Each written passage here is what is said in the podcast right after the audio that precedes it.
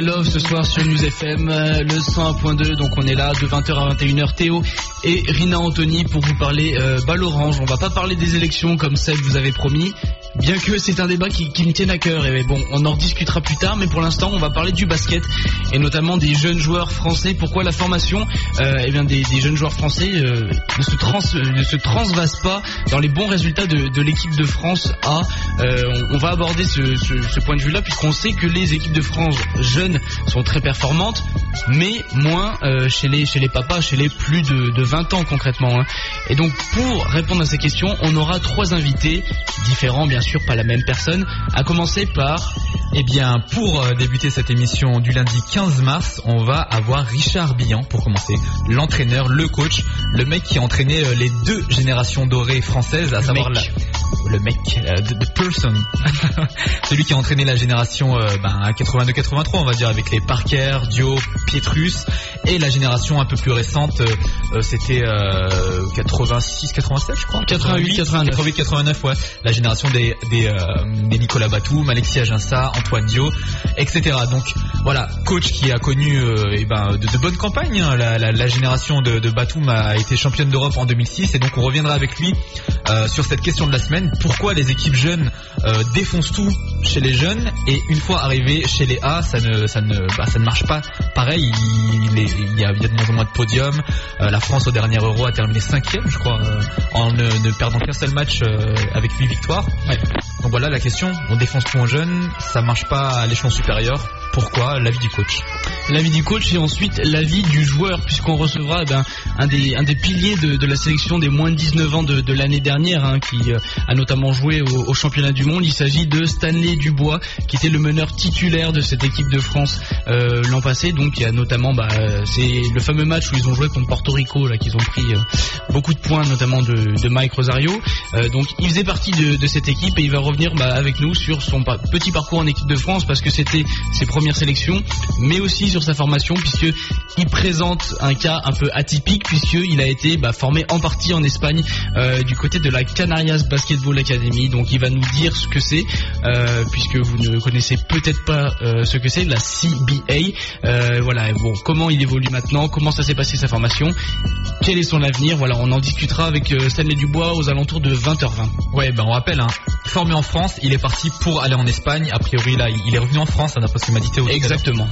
Et après, donc après Stanley Dubois, c'est la classe totale. On finit euh, cette Quoi, émission. Stanley Dubois, c'était pas la classe totale? Bah si, mais c'est la classe totale, tu vois, c'est un package là. On a les Richard d'accord. Billan, Stanley Dubois Autant pour et moi. Antoine Rigaudot pour euh, terminer cette émission, l'interview de l'invité de la semaine avec euh, celui que l'on surnomme le roi, euh, un des, un des, si ce n'est le, le joueur français le plus titré, hein, il me semble, au niveau Et des palmarès. plus talentueux. On rappelle médaillé euh, avec l'équipe des JO de Sydney en 2000 face aux États-Unis. Euh, il est passé euh, notamment par la Virtus Bologne. Euh, il, a été MVP français euh, 4-5 fois, je crois. Une fois avec Portez, quatre fois avec Chalon, si je dis pas de bêtises. Euh, il est passé euh, aussi euh, du côté des Mavericks de Dallas avec à l'époque où il y avait Dirk Nowitzki et Steve Nash. C'était assez court, c'était en 2003.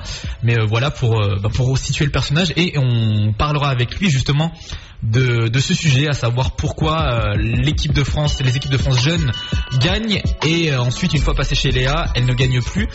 On l'a invité du fait d'un papier qu'il avait publié sur le dans le média l'équipe, média sportif, hein, vous connaissez j'imagine, en novembre dernier où lui justement euh, fustigeait la, la formation à la française, disant que que voilà que dans les autres pays ils étaient meilleurs, que nous on ne formait que des athlètes, etc. Et bah, à ce sujet, j'ai, j'ai- on l'a invité pour euh, pour développer un peu plus ce sujet, puis puis parler d'autres choses aussi. L'idée c'est pas de comme, comme lui il le disait, c'est pas de donner des leçons, etc. Mais d'avoir le, le point de vue d'une personne euh, bah, qui a qui est compétente, quoi, qui a quand même été joueur pour l'équipe de France de nombreuses sélections.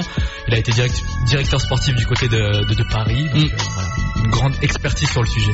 Voilà, Antoine Rigaudot, donc qui sera avec nous euh, en tant qu'invité de la semaine, celui que Steve Nash d'ailleurs surnommé l'homme à la tête penchée, c'est pas très gentil, mais en tout cas Rigaudot il est très très fort et il va venir nous parler donc de cette formation euh, à la française, cette formation à la française qui a quand même sorti euh, des joueurs de talent, notamment euh, pour euh, la, la génération 82-83, euh, mais pas de rappeurs de talent, du moins c'est ce qu'on va essayer de vous, vous montrer. On va vous passer la playlist euh, Tony Parker hein, cette, ce, ce soir encore une fois. On l'avait déjà fait, bah, c'était un good old days, hein, c'était quand on faisait encore Coast to Coast. On avait déjà mis une playlist Tony Parker.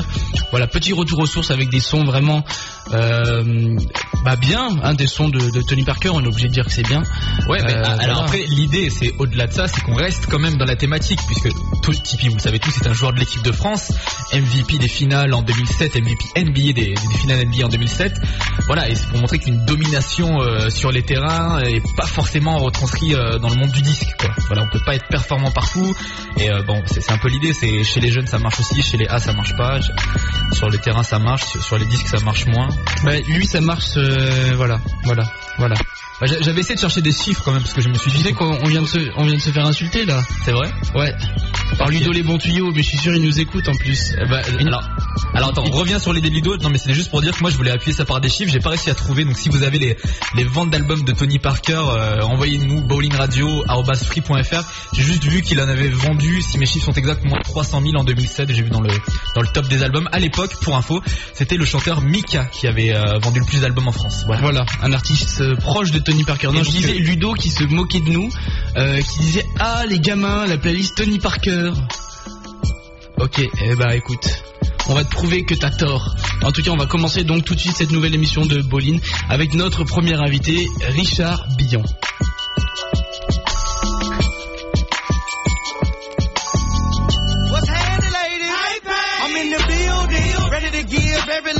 one of y'all the feeling. I heard of some cavities that might need some feeling, and a stack of hundred dollar bills that need peeling.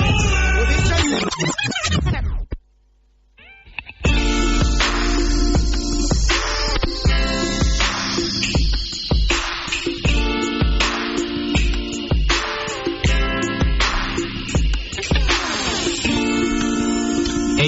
Oui, premier invité donc de cette euh, nouvelle émission de Bolin, on vous rappelle consacrée à la formation des joueurs français. Pourquoi euh, les équipes de, France jeunes cassent la baraque et pourquoi euh, bah, ça ne se retranscrit pas chez les A, enfin plus ou moins avec plus ou moins de réussite. ouais, parce qu'il y, a quand même une, médaille de bronze, il me semble, c'était en 2005, non pour l'équipe de France. Si je ne m'abuse, et puis il y a quand même eu, voilà, en 2000, la médaille quand même d'argent aux, aux, de Sydney, mais c'est vrai que ça date un peu pourquoi l'équipe de France, on vous a dit, qui, qui casse tout hein, chez les jeunes, et eh ben, a un peu plus de mal chez Léa. Euh, on va commencer de répondre à cette question avec quand même un des acteurs euh, principaux euh, de, de, cette, bah, de la formation des jeunes joueurs, coach à l'INSEP, coach de l'équipe de France des générations 82, 83, puis 88, 89, et puis l'été dernier aussi, c'est Richard Billan, donc qui en a vu passer des vertes et des pas mûres. En tout cas, voilà, lui, il a vu pas mal de joueurs et on pense qu'il est en, mesure de répondre. Et pour commencer, histoire de vous, auditeurs, vous resituer un peu son travail au quotidien, que vous sachiez bah, qui vous parle, on lui a demandé tout simplement de nous présenter un peu ses activités et son parcours au niveau basket pour resituer euh, le personnage. Donc voici le parcours et les activités de Richard Billon. D'accord. Bon, en fait, rapidement, historiquement, j'ai quand même travaillé pendant 11 ans dans le secteur professionnel donc dans un premier temps à Caen, en étant d'abord au niveau du centre de formation puis des pros en Pro B et ensuite 5 ans au Havre. Ensuite j'ai été appelé par la fédération euh, pour venir entraîner au niveau du centre fédéral euh, en, 1999. Là-dessus j'ai commencé euh, ma première expérience avec les équipes nationales, c'était en 2001 avec les moins de 20 ans, il y avait l'équipe de Tony Parker où on avait fait une, qualification en Hongrie, on s'était qualifié. Ensuite en 2002 on a eu le championnat d'Europe des moins de 20 ans. Tony malheureusement n'est pas venu, mais nous avons fait médaille de bronze. Ensuite, euh, on va dire, bon, en 2003, j'étais avec l'équipe de France A à Stockholm en tant qu'assistant coach. Euh, en 2004, j'étais avec l'équipe de France des moins de 18 ans. On a fait, on a fait euh, médaille de bronze. championnat d'Europe, il y avait la génération Yann Meini, Johan Petro et compagnie. il y avait aussi Curti, Curti Pelin. Voilà. Euh, 2005, c'était pas une année extraordinaire. On a fait que sixième. 2006, on arrive à l'année où on est euh, champion d'Europe junior, effectivement. La belle génération 88-89, une des plus belles, si ce n'est la plus belle. 2007, on enchaîne avec le championnat du monde, très très magnifique championnat du monde en, Serbie, à Novi Sad, où on finit troisième. Euh, on est battu de, justesse par les Américains en demi-finale. Et euh, donc 2008, euh, bon, on n'a pas les résultats espérés parce que bon, il y a un certain nombre d'absents, dont, Nicolas Batum, dont Alexis Aginsa, il y a pas mal de problèmes pour faire l'équipe, etc. Et on ne fait pas le championnat d'Europe qu'on aurait espéré pour finir en beauté. Et puis 2009, eh ben, j'ai repris sur une nouvelle génération, la génération 90, et nous sommes allés en Nouvelle-Zélande jouer un championnat du monde qui était aussi très très beau, mais avec une équipe beaucoup plus modeste. Et nous nous sommes malgré tout correctement distingués. Nous avons fini huitième. Nous avons failli faire l'exploit en, quart de finale. On a été battu justesse par les Australiens. Je pense qu'on est à peu près à notre place. Voilà. Actuellement, depuis depuis 2006, en fin de compte, depuis le titre, j'ai mes fonctions ont changé un petit peu au centre fédéral. Maintenant, je m'occupe plus particulièrement de, du travail individualisé. Alors d'abord c'était au niveau des garçons uniquement, puis maintenant c'est au niveau des garçons et des filles. C'est-à-dire priorité sur les troisièmes années, je, fais des cours particuliers. Donc euh, je prends les joueurs sur euh, environ 45 minutes, une heure. Et donc euh, c'est surtout sur les fondamentaux et en particulier sur le titre. Voilà. Donc Richard Billon, on vous l'a dit, hein, qui a vu passer un certain nombre de joueurs, que ce soit euh, à l'INSEP ou dans les sélections bah, euh, l'été, et donc qui a son avis sur la question. Et donc on lui a logiquement demandé bah, pourquoi euh, avec un certain nombre de joueurs qui plus est talentueux, eh l'équipe de France A ne gagne pas tout le temps, du moins n'est pas, on va dire, au niveau où on l'attendait. Pourquoi ils finissent par exemple cinquième au lieu de deuxième ou premier? Pourquoi avec des joueurs aussi talentueux, on les, on les connaît, hein, eh bien l'équipe de France n'est pas au sommet de son art. Ouais, parce qu'en plus, le truc c'est que lui, avec ces mêmes joueurs, il a gagné des titres. donc l'idée c'est qu'il voilà, il a déjà connu le succès avec eux. Et pourquoi en, eh ben, en, passant avec une autre c'est les mêmes mecs qui en plus ont vieilli, donc on s'est plus fort. Pourquoi ça a pas fonctionné quoi? Voilà. Oui. Non rien, c'est bon. Oui. Alors moi j'ai quelques réponses. Je pense d'abord qu'on est trop NBA dépendant. C'est-à-dire qu'on euh, a des très très bons joueurs qui évoluent au NBA actuellement, euh, entre autres dont Tony Parker, Borisio, Mike Pietrus, Nicolas Batum actuellement qui a énormément de temps de jeu, et d'autres. Euh, donc on a un très très bon réservoir de joueurs qui pourraient vraiment servir servir l'équipe de France, sauf qu'on est très dépendant de la NBA. Et en fonction de, des, contraintes de la NBA, ils viennent ou ils viennent pas. Et ça c'est vraiment un gros gros problème avec l'équipe de France de basket, qui je pense est un cas euh, exceptionnel dans les sports collectifs parce que ni au handball, ni au football, ni au rugby ne connaissent la même chose que nous. Nous avons un problème avec la NBA, alors que, qui peut avoir des, côtés positifs, mais en l'occurrence qui peut aussi avoir des côtés très négatifs. Et tant qu'on sera NBA dépendant, je pense qu'on aura vraiment du mal à construire une équipe de, France sur du long terme. Alors un coup ils viendront, un coup ils viendront pas. Et comme en plus il y a des, échéances tous les ans, championnat d'Europe, championnat du monde, Jeux Olympiques, tout ça, ça s'enchaîne, et qu'il y a des contraintes NBA, c'est très difficile de construire une équipe stable. Et on sait quand même en sport collectif, il faut quand même de la stabilité, il faut du travail, il faut construire une équipe, c'est long, ça prend du temps. On n'a pas la, Dream Team de 92 qui pouvait euh, aligner euh, toutes les stars NBA et en deux semaines se préparer et écraser tout le monde. Ça, c'est pas possible. On n'est pas, on pas, on n'est pas assez fort pour ça. Donc tant qu'on sera NBA dépendant, on aura un problème. NBA dépendant. Hein. Vous savez, euh, l'équipe de France qui regorge de joueurs qui jouent en NBA. Hein. Euh, et le premier donc qui est Tony Parker, Tony Parker mais aussi Borisio, Nicolas Batum, Yann Mainmi, même si bon il est dans une situation bah, où il ne joue pas, il pourrait peut-être revenir en Europe. Ronny Turiaf et puis on a aussi des joueurs un peu plus de, banc on va dire.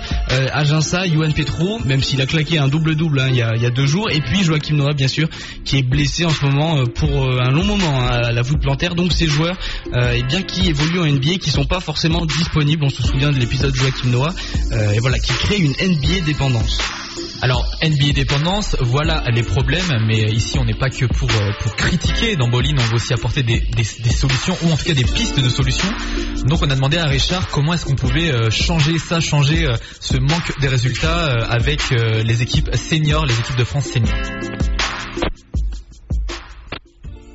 Ouais, non, alors d'abord, c'est pas mon propos n'est pas de dire on va faire sans eux. Ça c'est pas possible. Et je pense qu'il faut tout faire. Et je pense que la fédération là-dessus a, réussi à faire quelque chose d'assez intéressant en essayant de, faire effectivement des sortes de contrats, tout ça. Ça c'est très très très bonne idée. Et il faut continuer à travailler de toute façon avec l'NB. On ne peut pas les ignorer. Il faut continuer à avoir des relations. Je pense que euh, la relationnelle avec Larry Brown a été peut-être mal compris au début, mais je pense que c'est pas une mauvaise chose. Euh, le fait qu'ils connaissent bien l'NBA, ça peut être intéressant pour nous aider là-dessus. Donc je pense qu'il faut continuer. Mais en, contrepartie, il faut pas uniquement se dépendre de ça. Parce que le jour où ils veulent pas, pas venir et ils veulent pas qu'ils viennent, on est mort. Alors c'est pas bon. Il faut qu'en contrepartie, nous-mêmes en France, on puisse avoir euh, un championnat qui permette à nos joueurs français euh, d'avoir des vrais rôles dans les équipes. Et en particulier dans les équipes qui jouent les compétitions européennes, en particulier Ligue. Donc si on a effectivement des, joueurs français, jeunes ou moins jeunes d'ailleurs, mais qui ne sont pas que des faire-valoir des étrangers et qui, ont un vrai rôle, on va, on va avoir véritablement des bons joueurs également compétitifs à un niveau européen et ce qui fait qu'on sera un petit peu moins dépendant, un petit peu moins dépendant de me semble-t-il. La NBA donc qui n'est peut-être pas la meilleure solution pour l'équipe de France et puis peut-être hein, aussi pour les jeunes joueurs. Euh, alors euh, Richard Bian en 2006 il avait accordé un interview au journal 20 minutes euh, là où il avait déclaré eh bien que la solution selon lui pour les jeunes joueurs s'ils voulaient emmagasiner de l'expérience, avoir beaucoup de temps de jeu c'était la Pro B. c'est vrai qu'on a eu pas mal de joueurs qui se sont développés ces dernières années et qui ont réussi à avoir un vrai rôle en Pro A. Alors est-ce que c'est ça la solution? La Pro B plutôt que la Pro A ou une université américaine? Question c'est de savoir est-ce que euh, cette vision de Richard Billan, elle a changé euh, depuis 2006, donc euh, est-ce que sa position a changé en 4 ans?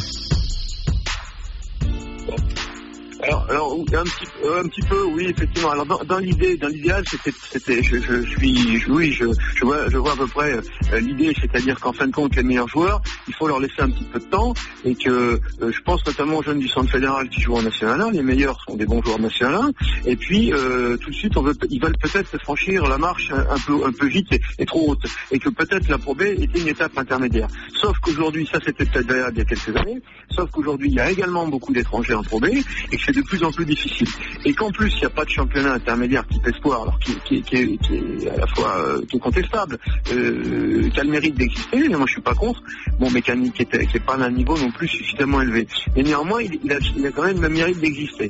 Et les jeunes joueurs qui ne joueraient pas en Pro B ne peuvent du coup ne plus, plus s'exprimer nulle part. Donc, alors effectivement, l'idée d'avoir une marche intermédiaire, pourquoi pas.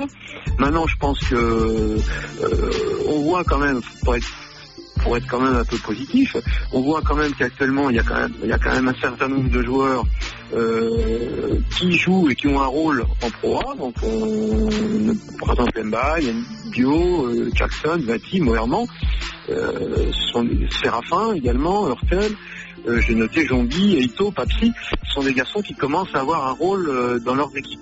Et je pense qu'ils auraient d'autant plus de rôle si euh, bah, il y avait malheureusement, enfin un petit peu moins de concurrence étrangère, je veux dire. Voilà donc des pistes de réflexion pour augmenter le niveau de nos jeunes joueurs, en tout cas leur donner de l'espace pour s'exprimer. Mais toujours dans cette question, euh, les jeunes gagnent, mais une fois passés chez les A, ils ne gagnent plus.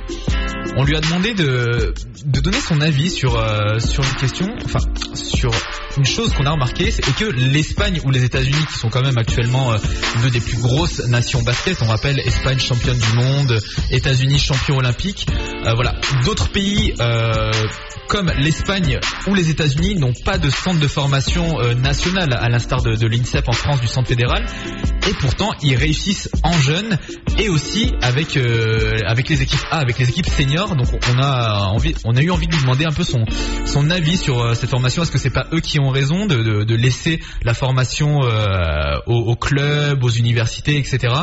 Ben, réponse de réponse de Richard. Alors bon, d'abord oui, on peut, parler des États-Unis. Bon, bah, je pense que c'est vraiment un cas à part parce que euh, bon, pour être souvent, euh, le basket c'est une véritable institution, ça fait partie de la culture, contrairement à la France. Bon, nous, on est, on, est tous dans le basket, on a l'impression que le basket c'est extraordinaire, mais en France ça représente très très peu de choses. Hein.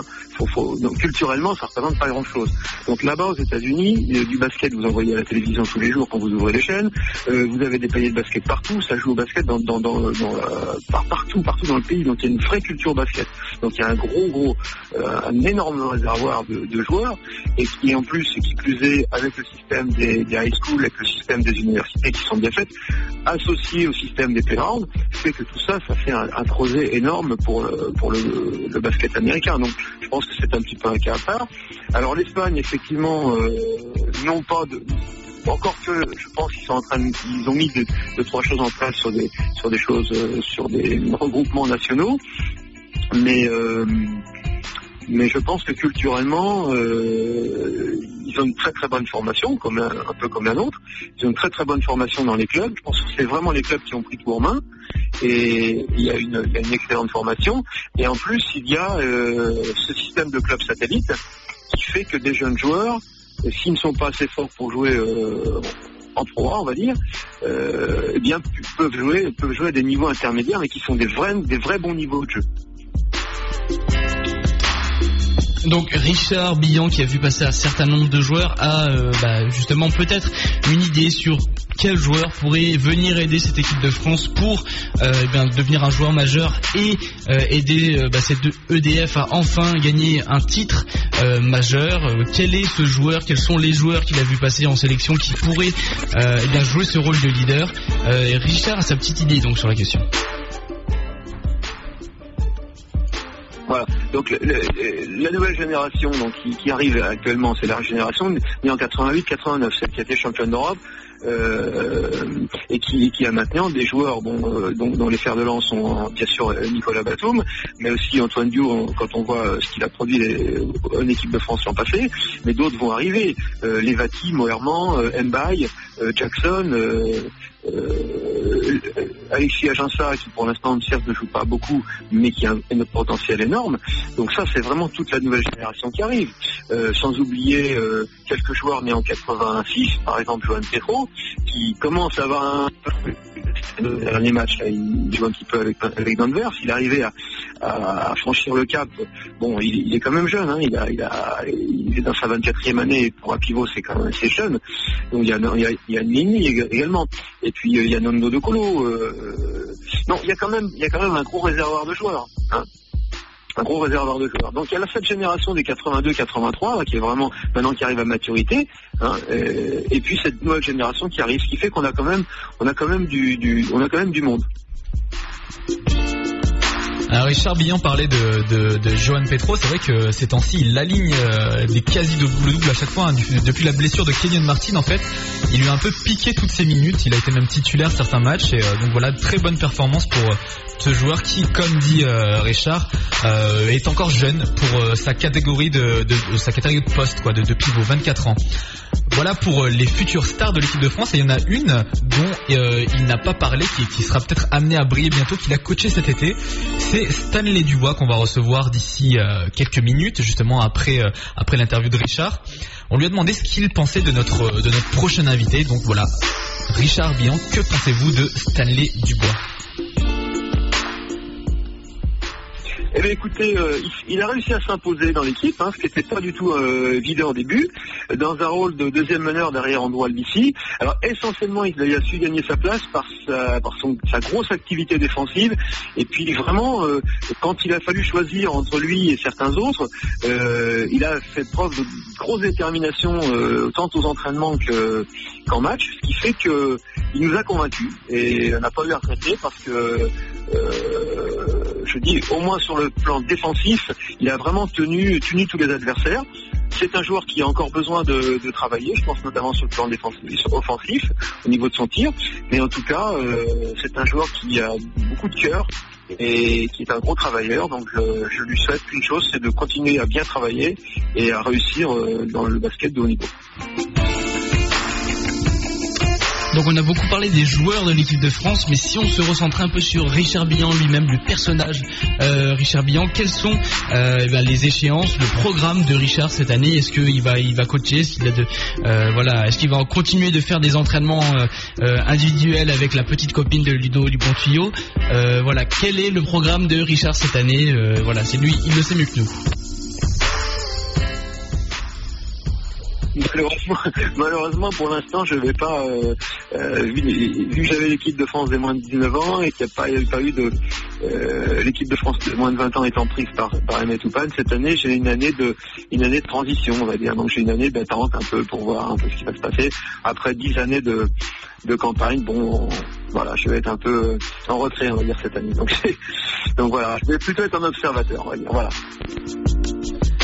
plus en observateur cette année, mais il m'a confié euh, après l'interview qu'il reviendrait sûrement au coaching euh, l'année prochaine. Donc euh, voilà, petite année sans sans coaching tout simplement pour Richard Billan. Voilà pour l'interview et pour le point de vue de l'entraîneur, le point de vue du coach. On va euh, enchaîner dans cette émission avec euh, Stanley Dubois. Stanley Dubois, on vous l'a dit, joueur français, donc qui a joué avec l'équipe de France euh, junior cet été et qui a pour particularité d'avoir commencé sa formation en Espagne pour changer de changer de pays. Il a continué sa, formation, il, enfin il était en France et il est parti, en, Espagne. Ensuite, donc on va essayer de, voir avec lui quelles sont les différences, les subtilités d'apprentissage de, entre ces deux pays. Et puis parler aussi un peu de, sa dernière campagne, de lui comment ça s'est passé cette formation. Euh, et puis essayer de savoir lui qui est joueur avec les équipes de France jeunes euh, pourquoi euh, ça, ça fonctionne pas à l'échelon plus tard. Est-ce que lui a des solutions quand il va être majeur? Enfin il est déjà majeur mais quand il pourra jouer avec l'équipe senior voilà c'est tout de suite après le son de Tony Parker je vous l'ai dit la playlist dédiée au capitaine de l'équipe de France pour, pour cette émission on va commencer avec un son où, où, le joueur se pose lui-même une question. Le titre du morceau c'est Pourquoi je rappe? Donc euh, nous aussi on, se demande, on se demande aussi. Donc on, on va passer le morceau et la réponse est peut-être dedans.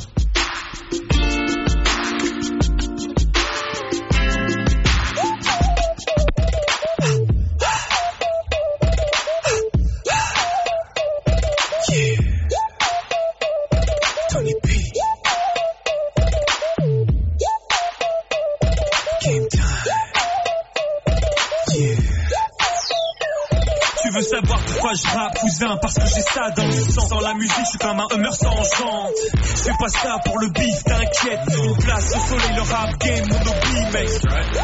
Comme mes rimes épicées façon texte Mec ça vient du Texas. Depuis tout jeune je baigne dans ce hip hop Freestyle session balancée avec les potes Titi, Titi, famille en force, on arrive dans ton rap game, on a la cote. Les vrais savent que ma zik est immortelle, le feeling passe bien, vas-y augmente les décibels. Je suis décidé, impliqué, prêt à tout péter. Je suis équipé, déterminé, le rookie l'année m'amène. Passe-moi le mic que j'engraine la foule, c'est le groove qui te perce. J'arrive dans la zik sans qu'on m'invite. Hip hop, ma passion, je prends des risques. Tonique une nouvelle MC pour vous Le rap c'est mon type, le rap c'est mon type. J'arrive dans la zik sans qu'on m'invite. Hip hop, ma passion, je prends des risques. Tonique une nouvelle MC pour vous Le rap le rap. Il a bien compris, je déboule sans prise de tête. Sincère dans mes thèmes pour que le public respecte.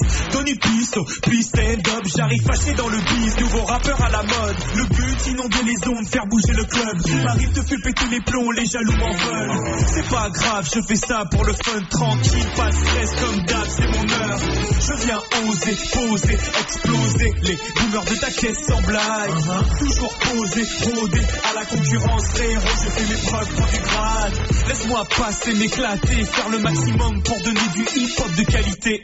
Mon style est rasté, décalé, l'originalité prime quand je m'exprime, t'as pas idée. J'arrive dans la zik sans qu'on m'invite. Hip hop, ma passion, je prends des risques. Une nouvelle MC pour vous servir. Le rap c'est mon type, le rap c'est mon type. J'arrive dans la zik sans qu'on m'invite. Hip hop, ma passion, je prends des risques. Tonique une nouvelle MC pour vous servir. Le rap c'est. Tu veux savoir pourquoi je rappe, tu veux savoir pourquoi je rappe, tu veux savoir pourquoi je rappe, cousin. Tu veux savoir pourquoi je rappe, tu veux savoir pourquoi je rappe. Depuis tout jeune, je baigne dans ce hip hop. Tu veux savoir pourquoi je rappe, tu veux savoir pourquoi je rappe, tu veux savoir pourquoi je rappe. Je fais ça pour le fun. Tu veux savoir pourquoi je rappe, tu veux savoir pourquoi je rappe. Je suis décidé, impliqué, prêt à tout péter. Tout péter.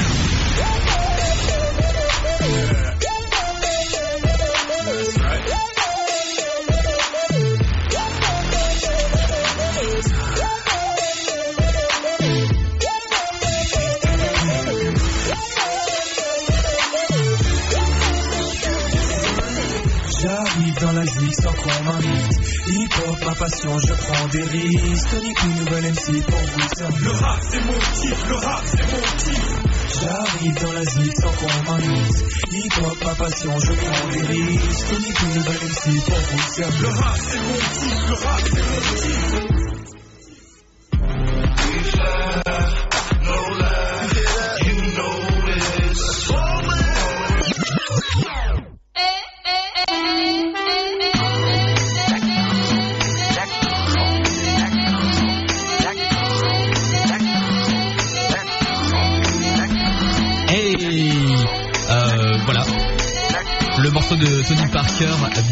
Et on va recevoir euh, maintenant Stanley Dubois. Donc pour euh, euh, ne rien vous cacher, on est en direct et je viens d'appuyer sur le bouton qui vient de raccrocher Stanley Dubois. Donc Théo est en train de le rappeler en attendant. Donc je vous le rappelle, Théo Dubois est un Théo Dubois, Stanley Dubois est un joueur qui a été formé en France, hein, notamment du côté de Vichy, etc. Bon, on en parlera plus en détail tout à l'heure.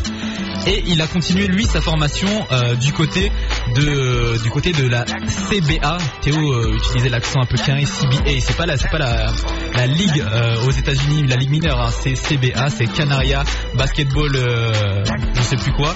Bref, j'ai bien comblé. Ça y est, je l'ai mis à l'antenne. Théo, tu peux revenir. Euh, voilà. désolé pour le désolé pour le Mais et l'homme nul. hein. non mais L'homme qui coupait les invités quand même. je, je monte le curseur c'est pour le son. Non mais écoute, écoute, parce que là, heureusement que je vais le rappeler parce que Stanley Ouais. il en avait marre, il voulait partir. C'est un peu la honte, hein. J'en ai marre, j'en ai marre, je suis désolé. Bah écoute, c'est bien que tu t'excuses. En tout cas, voilà, on est toujours dans, dans, dans l'émission consacrée eh bien, à la formation, euh, notamment des, des joueurs français. On était avec euh, coach Billan, euh, coach Richard Billan, donc on vous l'a dit, qui a entraîné bah, plusieurs fois l'équipe de France, euh, plusieurs générations d'équipe de France, et notamment l'été dernier Stanley Dubois, qui faisait par- partie de la, de la campagne eh ben, pour les championnats du monde. Donc Stanley qui est avec nous au téléphone, après quand même de multiples incidents, notamment Rina, là, que tu viens de le couper. En tout cas, normalement, il est au téléphone avec nous. Stanley, est-ce que tu nous entends? Oui, oui, je suis là, je suis là, je vous entends. c'est parfait. Vas-y, Martin, Alors, rigole. alors, alors, bravo. je- moi j'étais tout à l'heure, euh, j'écoutais un peu Théo là quand il est- quand il t'a pris au téléphone. Si j'ai bien compris, tout l'interview sera en espagnol. C'est bien ça hein? C'est c'est le Non, non, concept non, euh, non, de- Ok. Non parce que euh, vous l'a dit, hein, normalement Rina vous l'a vous l'a expliqué. Euh, Stanley donc a, bah, a suivi une formation du côté de la, de la CBA Canarias Basketball euh, Academy. En tout cas, il vous, il vous le racontera mieux que nous. Et on a pensé peut-être qu'il parlait espagnol, mais c'est vrai qu'en regardant le roster, euh, il y avait peu d'espagnol et le coach ne parlait pas espagnol non plus. Et donc, eh ben, pas d'interview en espagnol. On va se le faire simplement en français. Euh, eh ben, en demandant tout d'abord à Stanley, écoute, de, de te présenter ton parcours. Voilà, toi, ta vie. Euh, écoute, présente-toi. Qui est Stanley Dubois Ouais, pour les pour les auditeurs qui ne connaîtraient pas peut-être. D'accord. D'accord, bah, tout d'abord, bah, moi je suis de Paris. Euh, j'ai euh, été euh, sélectionné au Pôle Espoir euh, de Tours pour mes années minimes. Euh, après, bah, après mes années minimes, j'ai intégré le centre de formation de Bourg-en-Bresse, mais euh, malheureusement, au bout de deux ans, ils sont, ils sont descendus en Pro B, donc euh, j'ai dû partir. Donc là, j'ai été faire euh, un an euh, au centre de formation de Vichy, avec qui euh, ça s'est pas très bien terminé, mais euh, moi, je m'en suis plutôt bien sorti vu que euh, pendant l'été, bah, j'ai été, j'ai été sélectionné pour intégrer bah, la CBS. Et, euh, c'est une académie qui se situe aux îles Canaries, en Espagne, euh, dont j'ai fait un an et demi là. Donc la CBA justement, on en, on en parlait, c'est euh, quelque chose d'un peu à part en fait. Qu'est-ce que ça représente la, la CBA Parce que j'ai vu que vous avez fait des, des tournois entre guillemets un peu partout. Tu avais notamment été élu meilleur joueur du tournoi de Manchester, si je ne me suis pas planté. Voilà. Euh, voilà, qu'est-ce que c'est la CBA Est-ce que c'est un mix entre high school et, euh, et, et INSEP? Enfin, comment ça se passe en fait la, la. CBA Bah, en fait, le coach, il a voulu recréer un, un peu un contexte euh, de, de high school pour préparer euh, les joueurs à partir après en université, parce que lui, c'est un ancien coach universitaire, donc il a beaucoup de contacts aux États-Unis. Donc, ce qu'il a décidé de faire, c'est de, de faire une académie où il, il rassemble, euh, il rassemble des joueurs, des talents. Alors, il y en a, il y en a qui ne payent pas l'académie. Mais après, il y a un prix pour des joueurs qui veulent intégrer l'académie pour avoir une chance après d'aller aux États-Unis, qui est fixé à, à 12 000 euros pour ces joueurs. 12 000 euros l'année, comprenant, euh, comprenant d'aller dans une école américaine euh, euh, et de suivre une scolarisation normale. Donc en fait la CBL, le contexte c'est de s'entraîner trois fois par jour. On a un lever à 5h45 du matin, avec un petit déjeuner à 6h et un entraînement de 6h30 à 8h, qui, euh, qui est basé à base de musculation, pompe, abdos et shoot. Après, on, on a un autre entraînement de 13h30 à 15h30 qui est plus axé sur le jeu collectif euh, et le pré-collectif de compte 2, 3 contre 3, 5 contre 5. Et euh, on a un autre entraînement euh, après le repas du soir, soit à 19h30, soit à 21h, qui est, qui est axé sur le travail individuel et technique, le ball handling, enfin tout ce qui concerne le maniement de ballon. Enfin voilà, et ça tous les jours de la semaine. Et le week-end, on joue dans un le championnat EBA, qui euh, est la quatrième ou cinquième division espagnole. Mais, euh, mais le coach fait en sorte aussi qu'on fasse plein de matchs amicaux contre des deuxième, troisième divisions pour qu'on soit exposé, ainsi que des tournois euh, en Angleterre parce qu'il y a beaucoup de joueurs anglais dans l'académie et euh, aussi un tournoi par an euh, aux États-Unis pour que euh, pour que les facs euh, pour que les facs puissent nous voir jouer. Ok, ok. Donc, alors, pendant que tu donnais le, le programme euh, quotidien de ta formation, je voyais Théo qui faisait des grimaces quand il entendait abdos, musculation. Non, non, non, non, non. C'est pas, non, non, c'est pas, c'est pas, non, non. c'est pas sur les, ab- c'est pas sur les abdos et les pompes et tout ça parce que moi j'en fais 1000 Oui, par, bah. 1000 par jour, y a pas de souci. Mais non, c'est plus le, le lever à 5h45 là, tu vois. Ah c'est dur, c'est vraiment dur. Mais, Ah, c'est- euh, c'est l'heure où tu te couches, hein Ouais. C'est plutôt, oui, voilà, c'est plutôt, euh, ouais, c'est un peu en décalé. Non, 5h45, franchement, respect. Euh, en tout cas, je crois que t'avais une question à me poser, Rina, quand même. Ouais, non, plus sérieusement, euh, justement, toi, t'as connu la, formation en France avec Vichy, tu l'as dit, où ça s'était pas forcément bien passé. Et là, plus récemment, la formation en Espagne. Et nous, on se demandait quelles étaient les différences entre la formation à la française et à l'espagnole? Est-ce qu'il y avait des, approches différentes dans la dans la culture, dans l'approche du basket? Voilà, est-ce que, tu peux nous donner bah, ce qui était bien et pas bien des deux côtés, quoi? Bah déjà en Espagne ils font beaucoup plus confiance euh, aux jeunes joueurs euh, qu'en France parce qu'on peut s'apercevoir qu'en France pour passer pro euh, c'est vraiment c'est vraiment difficile quand on a un jeune joueur et qu'on sort d'espoir. Que là-bas vraiment le championnat le championnat espoir entre guillemets et ben il est plus il est beaucoup plus exposé euh, au, au coach pro et il y a beaucoup beaucoup plus de chances d'intégrer un effectif pro après ces années jeunes là-bas parce que en plus de jouer euh, le championnat espoir c'est pas du tout comme en France. Ça se déroule toutes les cinq semaines en fait sur ça se déroule toutes les cinq semaines sur une semaine euh, sur euh, avec euh, deux tableaux avec euh, toutes les toutes les équipes espoirs qui se rencontrent pendant une semaine tous les jours.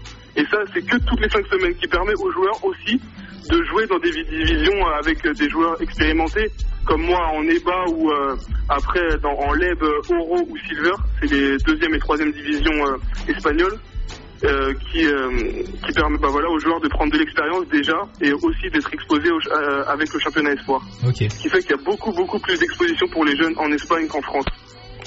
Donc euh, on va passer aussi à ta carrière euh, internationale. On sait cet été, bah, tu as fait ta tes, tes premiers pas avec euh, l'équipe de France moins de 19 ans, donc tu étais en poste de deuxième meneur, qu'il faut souligner, Voilà, puisque à, à la base en plus tu étais plutôt un deuxième arrière.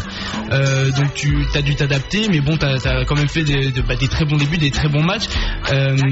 Donc comment, comment ça s'est passé? On l'a eu un peu coach Billan juste avant, hein, qui nous a parlé de, de cette expérience des, des mondiaux. Comment ça s'est passé pour, pour toi avec cette équipe de Bah, franchement, ça s'est très très très bien passé. Il y a eu une très bonne intégration avec les joueurs, les coachs, parce que les coachs ont, étaient vraiment excellents.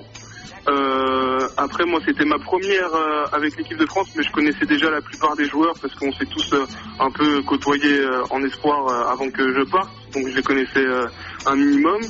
Donc tout ça, ça s'est très bien passé. La campagne, malheureusement, s'est soldée par une huitième place, mais je pense qu'on a donné, on a donné le maximum. On aurait peut-être pu faire mieux, mais euh, mais euh, voilà, on a, on a vécu une bonne expérience. D'accord, moi j'ai un, un, un auditeur hein, qui, est, qui est proche euh, du comment dire de l'équipe de France, hein, parce que puis proche de l'INSEP aussi, dont je ne révélerai pas le nom, euh, mais qui a l'air quand même de, de savoir un peu de quelque chose sur cette euh, équipe des moins de 19 ans. Il me demande que tu révèles les dossiers du mondial moins de 19. ah non, ça je peux pas. Pourquoi Je peux vraiment pas. Je peux vraiment pas. Bolide, là, allez. Un Non, petit non, truc, non, non, non, euh, non, discours, non. Des discours. choses qui se disent pas qu'on a décidé de garder secret. D'accord. Bon, on verra ça hors antenne. hein, n'est-ce pas Ouais, revenons, revenons à l'émission. Alors le thème de l'émission, c'est euh, les équipes de France jeunes qui dominent et ça se retransmet, ça se retranscrit pas chez les A. Donc pourquoi, selon toi, toi qui joues avec euh, les jeunes, hein, avec l'équipe junior et qui sera peut-être amené à continuer à l'échelon supérieur, pourquoi la domination des équipes de France jeunes ne se retranscrit pas ensuite à l'échelon supérieur avec les A? Franchement, euh, j'en ai aucune idée. Il y a des, vraiment des bons joueurs euh, chez les jeunes. hein. Il y a vraiment des jeunes talents, des jeunes euh, joueurs qui sont prometteurs. Mais après, je sais pas pourquoi euh, en équipe 1, euh, ça n'arrive pas à, à se confirmer.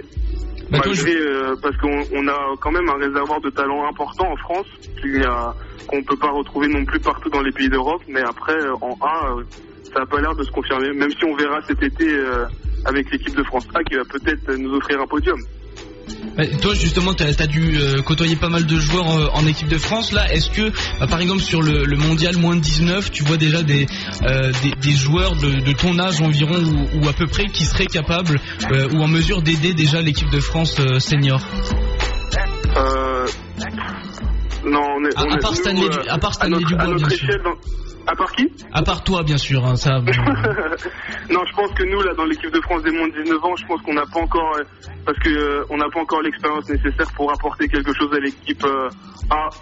je pense que pour ça, ça sera plutôt d'Abala chez les moins de 20 qu'il y avait l'an dernier. l'an dernier, Thomas Hurtel, Bobois, Dio, Jackson, qui ont vraiment une génération dorée et, qui, eux, pourront apporter à cette équipe. Mais nous, je pense qu'on est encore un peu trop jeunes et tous les joueurs manquent un peu d'expérience professionnelle parce qu'on peut voir qu'il n'y a que euh, Albici et Tang qui évoluent euh, à ce jour en professionnel.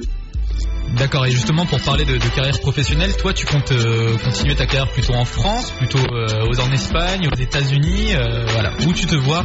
Parce qu'actuellement, si, j'ai bien bah, compris, tu es agent libre. J'espère intégrer un, un, effectif Pro B pour l'an prochain et engranger de l'expérience et pourquoi pas plus tard après intégrer un effectif Pro mais maintenant, je préfère euh, rester en France près de mes, amis, de ma famille. Et euh, voilà. C'était une bonne expérience à l'étranger, mais avec euh, ce qui s'est passé avec le décès de Jonathan, ça m'a donné envie de rester très proche de mes proches.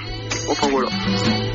Oui, parce que vous l'avez peut-être pas, vous en souvenez peut-être pas, mais mais Stanley est rentré en France hein, depuis et là il s'entraîne euh, deux fois par semaine avec Clermont mais il est plus euh, entre guillemets dans une équipe à plein temps. Donc il est entre guillemets euh, free agent. Donc on l'a dit l'objectif à court terme c'est la Pro B Pro A. On avait envie de quand même te demander la, question voilà qu'on demande à, tous les jeunes joueurs qui sont très très forts. Est-ce que tu rêves à ton âge encore une fois bah, de NBA par exemple? Oui j'y rêve. Je pense que tous les joueurs euh, y pensent dans leur coin de la tête, parce que voilà, c'est vraiment, euh, c'est vraiment le rêve euh, de jouer un billet. Mais après, faut savoir, faut savoir être modeste et, travailler pour y arriver, même si ça n'arrivera pas à tout le monde. Mais continuer de travailler et garder cet objectif dans le petit coin de la tête. D'accord, d'accord. Donc voilà, vous les avez vus, hein, les, les, objectifs et puis le parcours aussi de, Stanley Dubon. On vous rappelle qu'il est passé par la CBA qui est maintenant de retour en France et qu'on espère bien sûr revoir euh, en équipe de France. Alors, euh, on va, moi je vais te mettre quand même une, dernière fois à contribution. C'est un truc qu'on aime bien faire ici euh, à Bolin. On est un peu, on est un peu méchant par ici. Hein. C'est-à-dire qu'on va te, on va te demander de, de faire une, un petit jingle pour l'émission. Est-ce que juste avant, je pourrais juste faire une dédicace à mon, à mon copain Martin Galloro qui est sur Grenoble en ce moment et, et, qui malheureusement est blessé et à qui je souhaite vraiment beaucoup de chance pour l'an prochain pour trouver quelque chose. Il joue ton, euh, il joue ton ami? Euh, bah là il joue pas, il s'est fait, il s'est fait, il s'est fait mal au genou, il s'est fait une sorte de, de croisée, donc il a un peu euh, loupé sa saison là, mais il était avec moi à Sipidé et il avait presque pu signer à, en Slovénie. D'accord. Ok, et ben le, la dédicace est passée. La dédicace est passée, mais euh, écoute, on, ouais, comme je te disais, on va on va t'utiliser encore une fois pour pour nous faire un jingle. En fait, tu vois, on va on va couper l'instrumental derrière. On va laisser, il y aura plus de son, il y aura juste toi derrière ton téléphone et tu vas devoir faire bah, un petit jingle en l'honneur de, de l'émission, en l'honneur de Boline. Donc tu dis par exemple, bah, c'était Stanley Dubois dans Boline ou euh, Boline, la meilleure émission du monde. On fait, on fait appel à ta créativité. Hein, voilà, voilà en fait, ça obligé. Et tu vois, tu peux même nous faire un truc en espagnol, en anglais, comme tu veux. Tu vois, voilà, et Stanley Dubois, tu, tu, fais vraiment ce que tu veux. Tu vois, un truc euh, vraiment. Euh, je, je, rappelle juste à nos auditeurs que après le jingle de Stanley, l'émission n'est pas finie puisque nous recevrons Antoine Rigaudot et, le roi qui a d'ailleurs joué en Espagne aussi. Hein. Ouais, du côté de Valence. Voilà, tout à fait. Euh, en NBA, en Italie, bon, ça c'est très bien connu, je pense qu'on n'a pas besoin de présenter euh, le joueur. Mais voilà, pour terminer cette émission en beauté, on le recevra juste après le jingle de Stanley Dubois et un son pour de Tony Parker. Le tube des années 2007, Balance-toi. Balance-toi. Balance-toi, Tony P. voilà. pseudonyme d'artiste, hein, ce n'est pas Tony Parker. C'était Tony P, exactement. Voilà, toujours euh, dans cette thématique, domination dans une catégorie, pas dans l'autre. voilà. Bref, arrêtons de polémiquer là-dessus. Le jingle de Stanley pour Boline. Euh, C'était Stanley Dubois pour Bolin, The Best Show in the World.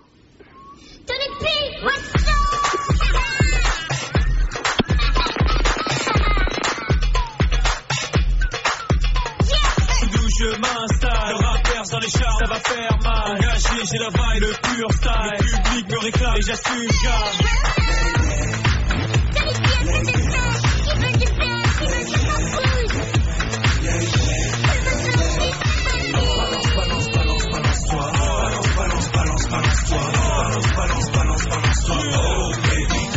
Est-ce que tu penses que t'es prêt, baby Ça fait boum boum dans le club, baby sur la zik lady. Tony P cool et smooth, je m'applique. Hey, hey, DJ, balance la sauce comme d'hab. Bébé pour la gloire, je le fais comme d'hab. Laisse glisser, prends c'est open bar. Enfile les verres avant deux heures d'argent. La vue, la face, elle brille. Les yeux de cette girl qui me fixe, baby. Tu peux m'escorter pour cette nuit, baby. T'as du mal à me suivre, mais qui m'aime me suivre. Musical thérapie, du Texas à Paris. Voulez-vous coucher avec nous, je vous en prie. Vas-y, balance-toi de gauche à droite, c'est le style qui fait mal. Vas-y, balance-toi de gauche à droite, c'est les filles au. Balance, balance, balance, balance-toi. Balance, balance, balance, balance-toi. Toujours au top. Mon flow ricoche, rap et mon job stop. Jump et jump et jump up. Tony P, All-Star, NBA, oh. Baby, arrête un peu tes bornés. Baby, arrête un peu de me mater. Lady, t'es charmante et tu le sais. Mais sache que seule l'ambiance a de l'effet. Quoi? Nouveau Snoop dans les enceintes, quoi? Tu veux danser, non c'est pas la peine, moi. Je reste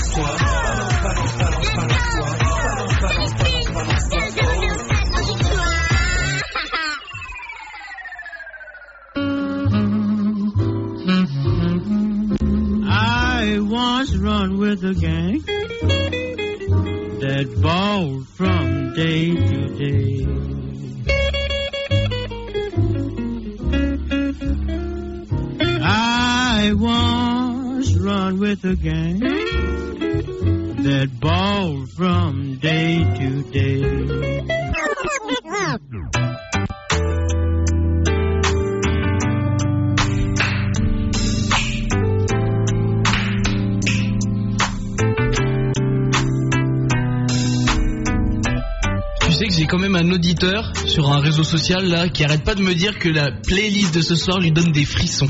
Ah, des frissons carrément. hein. Moi, si je peux faire un heureux, je suis heureux. Eh ben moi aussi je suis heureux, d'autant plus que vous avez raté là, auditeur qui n'êtes pas dans le studio. Avec Rina on a crumpé. On a crumpé sur Tony Ouais, Parker. Ah ouais. Il faut qu'on installe une webcam. Hein. Ouais, franchement, ce serait pas mal. Pour nous voir en pleine action, on se chauffait en fait pour recevoir, eh bien, le roi, celui qu'on appelle El King ou euh, le roi en français, Antoine Rigaudot. El, El King, je crois que, ça n'a jamais été fait. hein. non plus. Mais, mais on, on sait, enfin de sources sûres, hein, on sait que c'est LeBron James qui a volé euh, ce surnom à Antoine Rigaudot. Antoine Rigaudot. Pour le, le réadapter de manière américaine, un peu déguisée. On- c'est, c'est subtil. Hein. Jusque 2003, en fait, c'était Antoine Rigaudot. Cantona, c'est, c'est, c'est, c'est pareil aussi, il a réadapté. Elvis, ah oui, c'est pareil aussi. ah oui. Elvis, il a volé aussi. T- tant de gens, hein, tant, C'est- d'usurpateurs. Tant de rageux, tant de rageux donc qui, qui ont copié Antoine Rigaudon, on vous l'a dit, euh, l'un des plus beaux euh, palmarès, l'un des plus gros talents du basket français, qui est passé par un tas de clubs. euh, bah, pour ceux qui ne connaîtraient que la NBA, il a joué à Dallas, un petit peu à Golden State en tant que, free agent et sur le banc, mais c'est quand même un des joueurs majeurs du championnat de France et de l'Euroleague. Ouais, alors, alors, Vas-y, cite-nous. Ouais, non, là, j'ai, non, mais j'ai, euh, j'ai mes fiches sous les yeux, là. 87 à 95. Il commence à 16 ans en National 1 du côté de Cholet. quatre titres de MVP Pro A ensuite, donc dans cette période 87-95. 95 à 97, il va à Portez où il sera une fois de plus champion de Pro A et MVP en 96. De 87 à 2003, euh, après ses blessures, il change de club. Il va en Italie du côté de Bologne où il remporte l'Euroleague et le championnat italien.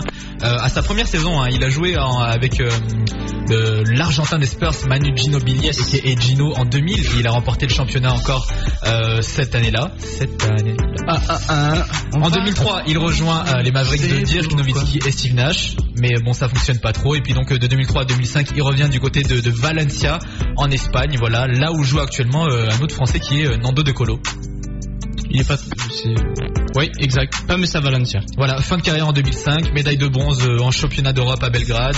Et euh, nous, on l'a invité euh, du fait du témoignage que, comme je, je l'ai écrit sur le blog de Bowling, du fait du témoignage qu'il a a publié dans le magazine sportif L'équipe, paru en novembre dernier, où il exprimait avec flamme son avis sur la formation à la française. Et son propos n'était pas retranscrit dans son intégralité sur ce média. Donc nous, on s'est dit dans Bowling, on allait essayer de, de, de- de continuer là-dessus et puis de recentrer ça dans le dans le contexte actuel où euh, le syndicat des joueurs, comme vous le savez, a, récemment euh, euh, fustigé le fait que les jeunes joueurs ne jouaient pas trop et puis les mondiaux de Turquie arrivent. On espère beaucoup pour cette équipe de France. Donc voilà le contexte. On a voulu avoir l'avis du ben, du big boss tout simplement sur notre question de la semaine.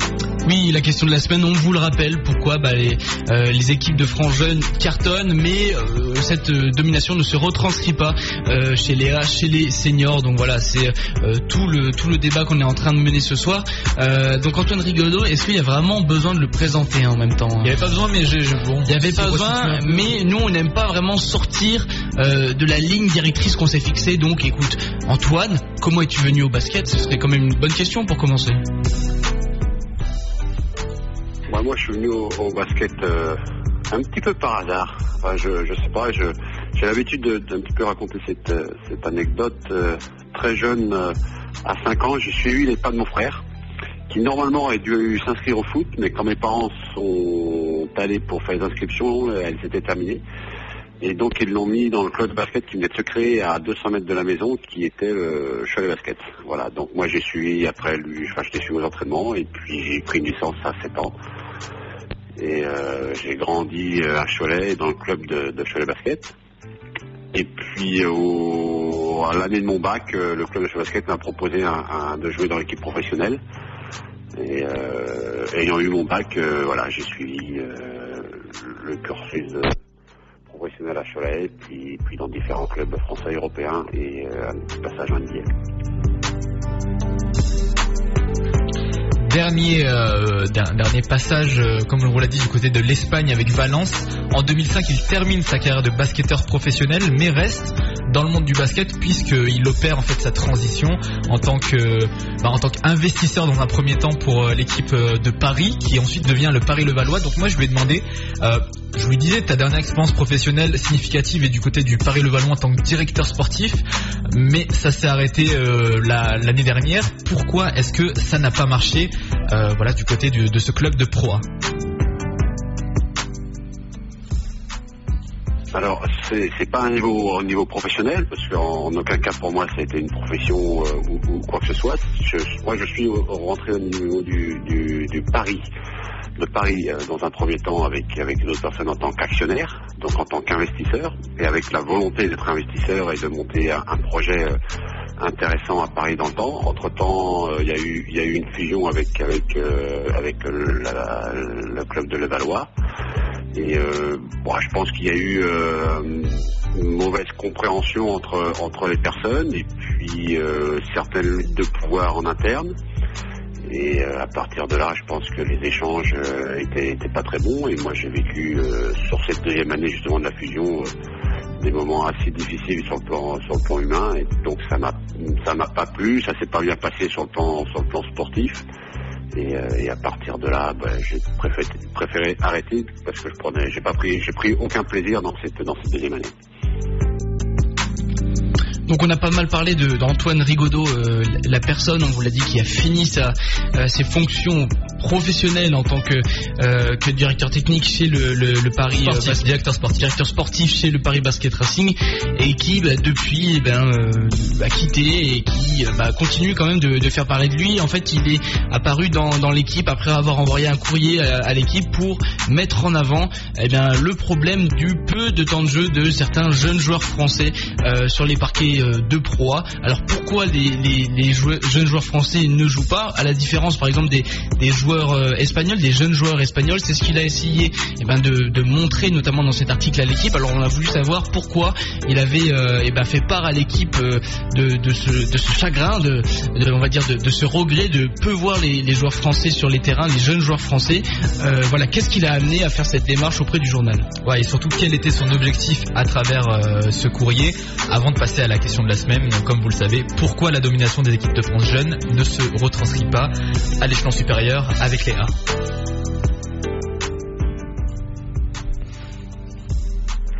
Euh, moi, j'ai eu une, expérience professionnelle après ma carrière. Ça a été d'être euh, chroniqueur euh, avec le journal L'équipe, ce championnat du monde au Japon. Là, du coup, j'ai pris beaucoup beaucoup de plaisir à le faire, c'est-à-dire euh, à, à regarder un petit peu tout ce qui se passait euh, dans, sur le terrain et en dehors, et, et d'écrire une chronique quotidienne. Et euh, l'écriture m'a beaucoup plu et, et je me suis vraiment beaucoup amusé. Donc euh, régulièrement j'écris. euh, pour moi, hein, pour, pour mon compte, euh, en tout cas sur, sur des différents sujets, mais plus sur le, sur le basketball, un petit peu moins en ce moment parce que je suis un petit peu plus en dehors du, du milieu du basket. Et euh, j'avais été un petit peu euh, un petit peu interloqué, enfin pas surpris, mais euh, la chronique qui avait été faite par Jean-Luc Thomas à, l'époque m'avait m'avait intéressé. Et moi, je, suis intéressé par, en plus par la, tout ce qui est côté formation. Et, je pense que bah, on a une bonne formation et qu'on peut encore beaucoup mieux faire. Voilà, donc c'est pour ça que j'avais euh, pris la, décision d'écrire quelque chose et de l'envoyer à Jean-Luc Thomas, mais c'était après à, lui et le journal l'équipe, enfin aux, aux médias l'équipe euh, internet de, le passer ou pas. Euh, C'était dans aucune ambition pour moi de, passer quoi que ce soit ou de faire ou donner donner un message quel qu'il soit. Voilà, donc c'est plus par le, plaisir d'écrire et puis après d'avoir un retour d'un professionnel comme, comme Jean-Luc Thomas par rapport à ce que j'avais pu écrire. On rappelle que les championnats du monde dont parlait Antoine Rigolo, les championnats du monde euh, qui se déroulaient au Japon en 2006. Euh, pour résumer l'article dont on parlait, puisque puisqu'on on en parlait assez rapidement avant, en fait Antoine mettait en avant les différences de formation entre la France et l'Espagne notamment, et disait que en France euh, on privilégiait le physique, ce qui fait qu'on dominait nos adversaires au niveau jeune, mais qu'après on le, payait plus tard puisque la technique était moins développée. Voilà, je résume ça de manière très grossière, mais vous pouvez retrouver le lien de l'article sur le, blog de Bowling, je le rappelle, bowlingradio.free.fr et puis vous cliquez sur euh, consulter le blog tout simplement. Voilà, juste pour, terminer là-dessus, pour terminer cette parenthèse, il y a eu de nombreuses réactions sur le forum euh, de l'équipe hein, suite à l'apparition de ce, ce courrier, notamment euh, les, les gens disaient que les médailles espagnoles et serbes, les médailles, les espagnols et les serbes en ont aussi, mais ils ont des résultats chez les jeunes et chez les A, donc que l'un n'empêchait pas l'autre, et puis aussi qu'en Espagne, il y avait plus d'étrangers en France et pas de centre de formation et que ça marchait quand même. Par exemple, il donnait l'exemple de Ricky Rubio qui a commencé à 14 ans. Voilà. Terminé la parenthèse, revenons à la question de la semaine. Pourquoi la domination des équipes de France jeunes ne se vérifie pas ensuite à l'échelon supérieur avec les A? On pense aux générations Parker, Dio ou Batum euh, avec euh, le, le- et puis euh, voilà Batum et Dio. Et puis euh, par rapport aux résultats actuels de l'équipe de France qui doit passer par les barrages pour l'Euro et qui, qui n'a même pas joué les, les derniers JO, on, on lui a demandé voilà pourquoi euh, Théo tu me laisses là je... Non, pas du tout, je te laisse voilà, on lui, a, on lui a demandé pourquoi les équipes jeunes gagnaient et les équipes de France A ne gagnaient pas alors que bon c'était les mêmes joueurs qui, qui passaient quoi. Voilà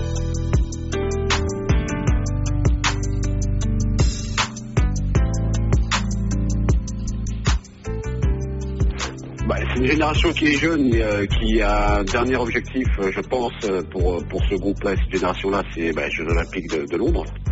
Et et c'est vrai que de toute façon, le niveau européen est tel que bah, c'est difficile de.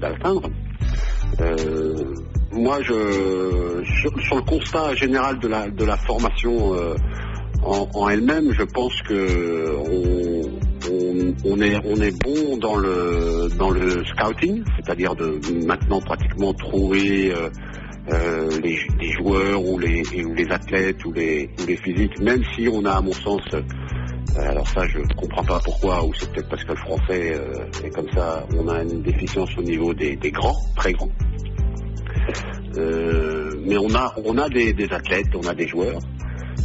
Par contre, je pense que même si la formation est bonne et on, a des résultats chez les jeunes, dû justement à, ce- à ces qualités athlétiques, à mon sens, hein, euh, euh, et ce travail euh, et cette, force physique qui n'existe pas obligatoirement dans les autres nations, il nous manque du talent.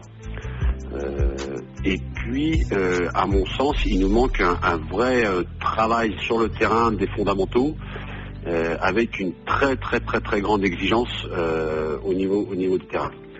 Et euh, là, on aborde un point un petit peu difficile peut-être au niveau français, parce que dès qu'on met un peu d'exigence, on, on, on- appuie où ça fait mal, et, quelque part, bah, l'exigence, c'est les meilleurs qui s'en sortent. C'est les meilleurs qui arrivent à répondre à cette exigence-là.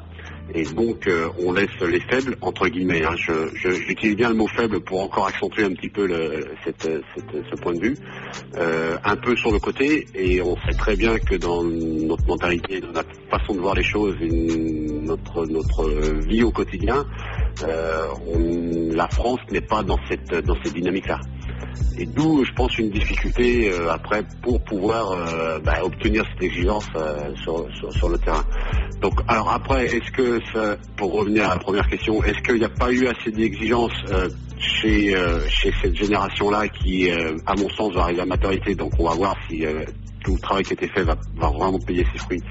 Est-ce qu'il n'y a pas eu, il n'y a pas eu cette exigence-là? Je, je, je ne sais pas. Moi, je pense que en France, on a la capacité à être beaucoup plus, plus exigeant.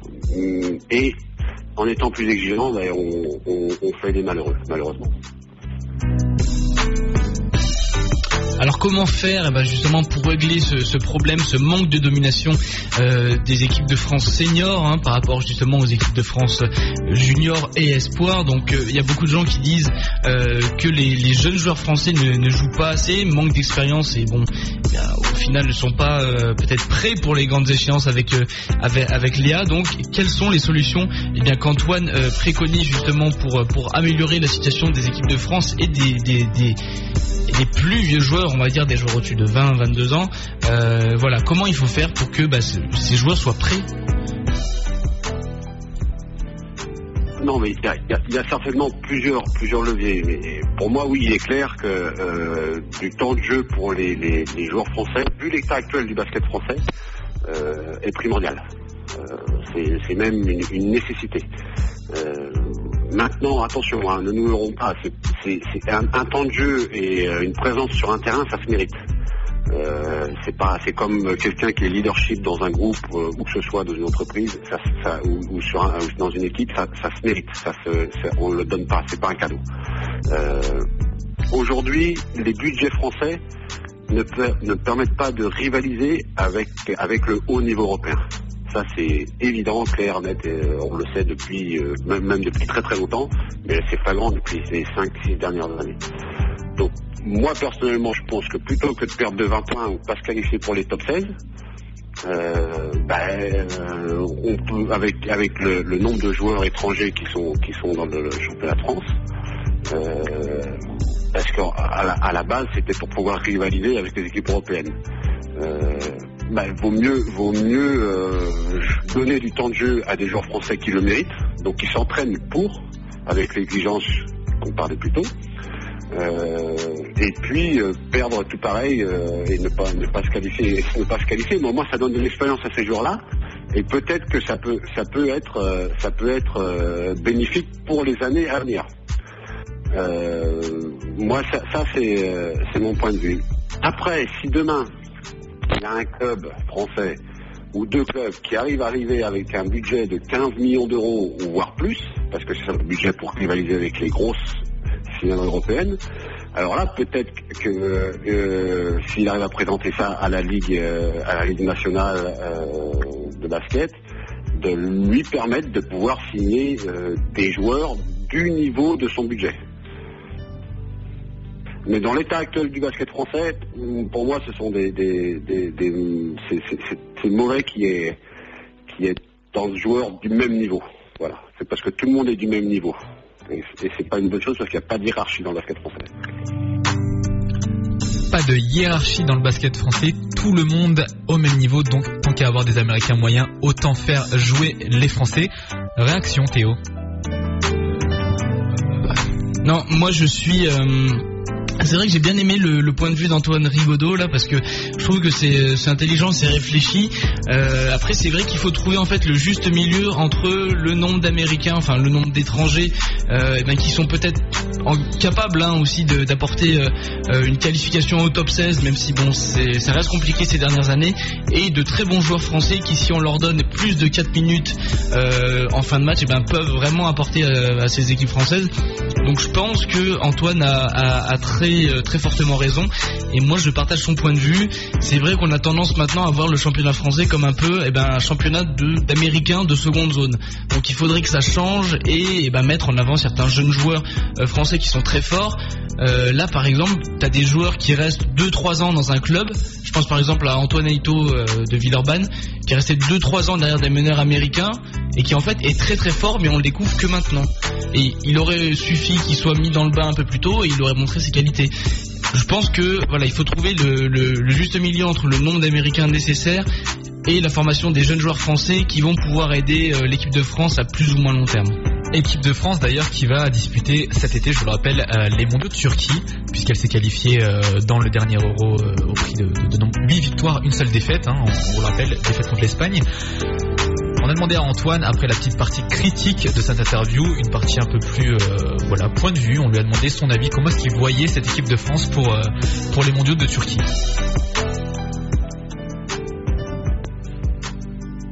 Bah, pour les mondiaux de Turquie, euh, moi, quelque part, un- un mondial, ça m'a. C'est euh, c'est- grisant s'il y a un podium voire une première place, donc déjà ça c'est déjà très difficile, mais ça n'apporte rien dans la construction future du basket français.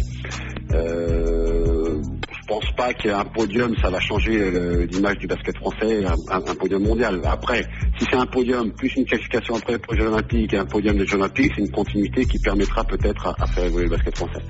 Euh, après le- donc pour ça que à mon sens, il n'y a pas besoin de mettre une pression euh, ou une grande attente médiatique et, de résultats sur cette équipe de France. Même si je pense que cette équipe de France doit se construire pour les, Jeux Olympiques et donc qu'elle ne doit pas y aller à la fleur au fusil.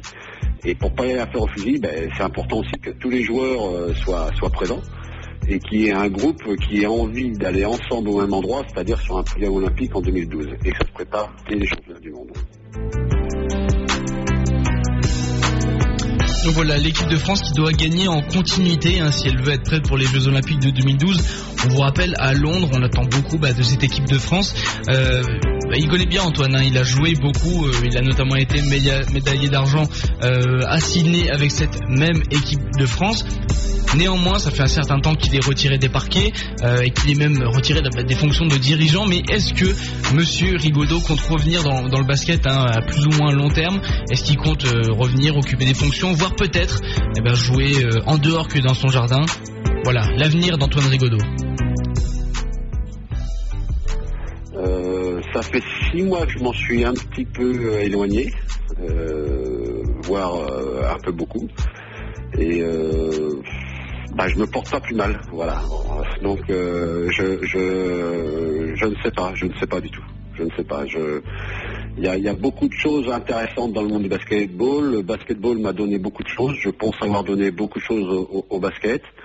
Euh, même après la carrière, je pense avoir fait ce que j'avais à faire au niveau au niveau du basket. Euh, J'ai peut-être pas eu toujours les interlocuteurs que je devais avoir en face de moi pour pouvoir euh, avancer ensemble. Mais bon, j'ai fait. j'ai pas fait le deuil du basket parce que je le regarde, je voyage dans le monde du basket et puis je le suis moins qu'avant. On verra, je sais pas. Je sais pas. Je peux pas dire oui, je peux pas dire non, je peux pas donner de délai. Donc pour résumer, le monde du basket un peu entre parenthèses pour l'instant euh, dans les idées d'Antoine. Euh, au niveau voyage, on rappelle, on avait eu euh, Philippe Morin il y a quelques temps, qui nous on rappelle président de Basketball Network. Antoine était du voyage qui, qui est allé du côté du All-Star Game de Dallas. C'est- un exemple des, divers voyages dont il parlait dans sa réponse précédente. Retour à moyen ou long terme, on a compris, c'est pas pour tout de suite, mais on lui a quand même demandé, ben lui, on vous le rappelle, hein, cette interview, Antoine nous a répondu, il était en Espagne, qu'est-ce qu'il fait un peu de son quotidien maintenant que ben, il fait plus vraiment de basket, on lui a quand même demandé s'il s'il jouait quand même un peu encore en amateur, peut-être je sais pas, euh, dans son jardin, tranquillou. Voilà, donc qu'est-ce qu'il fait de, de son quotidien? Tu l'imagines tout seul sur son panier décathlon en train de, Non, mais- en train non, de shooter. Qu'est-ce que c'est que cette image, Théo Non, non, non, mais c'est une image de, de mon enfance. Mais vas-y, euh, je t'en prie. Non, je, je peux, je joue pas au basket. Si on me demande de venir faire un match ou quoi que ce soit et, euh, et je- j'ai le temps de m'organiser pour venir, ben je, j'y jouerai euh, volontiers. Euh, bon, je suis allé au Star Game et j'ai fait un match de basket là-bas, par exemple, mais je joue pas régulièrement. Je fais d'autres sports, euh, du sport individuel où euh, je peux m'énerver seul et moi seul. Euh, et euh, voilà, après j'ai bon, des affaires personnelles que, que je gère. Et, euh, je, je profite aussi un petit peu pour voyager, puis pour découvrir d'autres choses et, euh, et connaître d'au- d'autres centres d'intérêt que, que euh, ma carrière de, de basketteur m'a empêché de, de voir. Bon, on se souvient, euh, Philippe, quand il était passé dans l'émission il y a deux semaines, nous avait dit qu'il était, il était là au match où, où Antoine Rigaudot avait joué et qu'il avait quand même scoré hein, mais sans avoir joué. euh, Ah oui, un oui, moment, oui, oui, oui, beaucoup, beaucoup de points. Je me souviens pas du nombre exact, mais euh, voilà, ça l'avait impressionné. Exactement. Donc on a fait le tour euh, de la question, que ce soit sur la carrière d'Antoine, que ce soit sur la formation des jeunes joueurs français. Euh, voilà, hein, qui selon lui, ben, beaucoup de physique, mais un peu moins de technique. Et, au fur et à mesure. Attends, je t'ai pas donné la parole. Tu lèves la main, ensuite tu parles. On est en classe ici. Oui, maître Théo. Allez-y. Non, mais je disais, on a aussi parlé de la question de la semaine quand même, les équipes de France. La Ah oui, bien sûr, bien déjà sûr. le, le sujet. Hein. Bien sûr, hein, euh, et l'équipe de France, donc pourquoi euh, on cartonne tout chez les jeunes, chez les espoirs, et puis on réussit un peu moins bien chez Léa. Voilà, Antoine a, a répondu à tout ça. Euh, Oui, il élève. euh, encore une fois, c'était d'apporter des pistes de réflexion. hein. Il- il était- non, mais je- quand je l'ai eu en interview, il tenait vraiment à préciser ça. L'idée, c'est pas de donner des leçons sur le sur le sujet, c'est de donner des pistes, des avis. Donc cela n'engage que lui. Voilà. Voilà, ça n'engage qu'Antoine Rigaudot. Euh, et puis aussi son mot de la fin euh, n'engage que lui puisque c'est, il va parler, il va, il, il va parler de, de lui. Voilà, c'est son mot de la fin, c'est son espace libre. Euh, on le réserve tout le temps dans Boline. Pas d'exception avec Antoine. Ouais, c'est très, difficile d'avoir un espace libre et de, de- de parler de, n'importe quoi, parce que je pense que euh, il y, a, il y, a, il y, a, il y a- il y a plein de choses qui sont intéressantes et qui ne sont pas n'importe quoi. Donc euh, moi, je découvre euh, un petit peu un nouveau monde depuis que je suis, euh, je suis sorti de ma carrière de, basketteur. Euh, maintenant, je crois que c'est super euh, intéressant de de pouvoir ben, faire ce style d'émission et de pouvoir donner justement le, un peu un peu de liberté à, à- à des personnes, mais surtout aux auditeurs et puis à, à- leur, leur envie de s'exprimer sur le monde du basket et euh, euh, avoir une vraie réflexion sur le sur le monde du basket. Je crois que beaucoup beaucoup de passionnés euh, y réfléchissent et ont, ont envie qu'il y ait quelque chose qui bouge. Il y a un dynamisme qui euh, qui n'est pas très présent dans, dans, le monde du basket et euh, je pense que moi je tiens juste à vous à vous féliciter de pouvoir faire ce style d'émission et qui permet bah, justement de faire avancer un petit peu les choses à, votre niveau et que peut-être petit à petit bah, ça les fera avancer plus. Voilà, nos chevilles sont très grosses. hein. Le, le roi Keith Boline. On aime. Ouais. Crois qu'il est temps de, mettre un terme à cette émission. Oui, s'il faut arrêter ce, massacre, déjà qu'on vous a parlé eh bien euh, bah, d'un sujet intéressant, mais qu'on vous a glissé du Tony Parker entre. Euh, je sais que ça a fait euh, plaisir à certains auditeurs, euh, comme Ludo les bons tuyaux, mais je sais que ça a fait aussi du mal à certains. On s'en excuse, c'était une blague, bien sûr, on n'en repassera pas à longueur de temps pour les prochaines émissions. Mais voilà, c'était un petit clin d'œil à quelqu'un qui réussit un domaine et pas forcément dans un autre. En tout cas, pour euh, finir, pour donner un peu un, point final à cette interview, si vous jamais vous aviez des questions auditeurs euh, à poser à Antoine Rigaudot, pourquoi pas hein, J'imagine que, ça peut être le cas. N'hésitez pas à nous envoyer ces questions à bowlinradio@free.fr, b a 2 l i n r a d i et on se chargera de lui transmettre et puis, euh, puis voilà. C'est tout Ouais, c'est tout. Retrouvez-nous euh, comme, euh, comme chaque semaine, comme chaque jour, comme chaque heure sur le site web de l'émission bowlinradio.free.fr et rejoignez-nous euh, sur Facebook pour discuter avec nous de, de sujets divers et variés. C'est vrai qu'on discute beaucoup en ce moment, on a beaucoup de, de fans en plus. Euh, ouais, on a beaucoup de, de fans d'ailleurs. Alors, je sais pas si t'as vu de- sur les fans, ce que mettent les fans sur les murs, mais il y a des gens qui pensent qu'on parle espagnol. Voilà, merci Voilà. beaucoup. Ah ben Donc, là, là, ces gens ne sont pas français. hein. il y a des Américains qui doivent kiffer le concept, qui se disent tiens c'est sympa. non mais Bolin, imagine il tape Bolin avec la signification que nous on sait ce que ça veut dire. On rappelle que- que est Georges dit. proche du domaine de la Euh, production. des trucs. Ouais. Voilà. Et ben imagine ils deviennent fans de ça et en fait ils sont complètement hors contexte. Non mais je pense que c'est ce qui est arrivé avec cette demoiselle qui nous demande pourquoi on parle en, en espagnol. Voilà. Euh, on ne parle pas espagnol, on parle simplement de basket et voilà, on est là tous les lundis de 20h à 21h. Rejoignez-nous sur la page Facebook euh, pour continuer d'écouter les émissions. Ouais, et puis voilà, de, de discuter, on poste des, des sujets si vous voulez intervenir. N'hésitez pas, donc vous tapez Bolin dans Facebook et devenez peut-être avec un peu de temps là euh, le, le 5 millième femme, le 5 millième fan. Ouais, bientôt. En tout cas, la, la programmation de la radio News FM continue, 101.2, on vous le rappelle, sur Grenoble, mais aussi le site web de l'émission radio-newsfm.fr. Euh, vous retrouvez, alors c'est terminé, euh, on avait l'habitude de, de placer des spécial jokes pour Leila. Leila nous a, nous a quittés. Euh, elle n'est pas morte, je vous rassure, elle est juste... Et, et l'effet que tu m'as fait là, et là nous a quittés. Merde. T'as vu, j'ai- j'ai- Oh merde, on l'a vanné, on l'a vanné pendant TF1. deux ans, la pauvre. C'est terminé pour elle, mais voilà, elle part vers d'autres horizons. C'est donc euh, Greg, Greg Gounet qui reprend euh, euh, les news du matin et Sébastien toujours de 16h à 20h. Attends, attends, si tu dis Gré- Grégounet, il y a forcément Sabounet. Ouais, Greg Gounet et Sébounet. Mais ils ne sont pas seuls puisque très bientôt ils seront accompagnés par deux nouvelles animatrices. Oui, voilà. chacun en prend une, hein, faut... Ouais, ouais, ouais. Des binômes maintenant. Voilà, binôme. Ils, ils recopient un peu l'exemple. Comment- Ils ont vu que ça marchait. euh, Ouais. Le mâle, Théo la femme. Oh, c'est petit, oh là, Ouais, il est en c'est- CM2. Ouais, ouais, c'est un Oh, peu. c'est un- nul. C'est un peu nul. Ah, peu. C'est bon, mais c'est- deux hommes, et Nul, nul, mais drôle. Non. Ok. Bonne soirée à tout le monde. Euh, on va aller manger des pizzas avec Théo là, on a faim. Ouais, Euh, Rendez-vous la semaine prochaine pour une émission encore encore plus folle. Ouais. Voilà. On connaît pas encore le thème, mais je sais que ça va être bien. Allez, à la semaine prochaine. Bisous.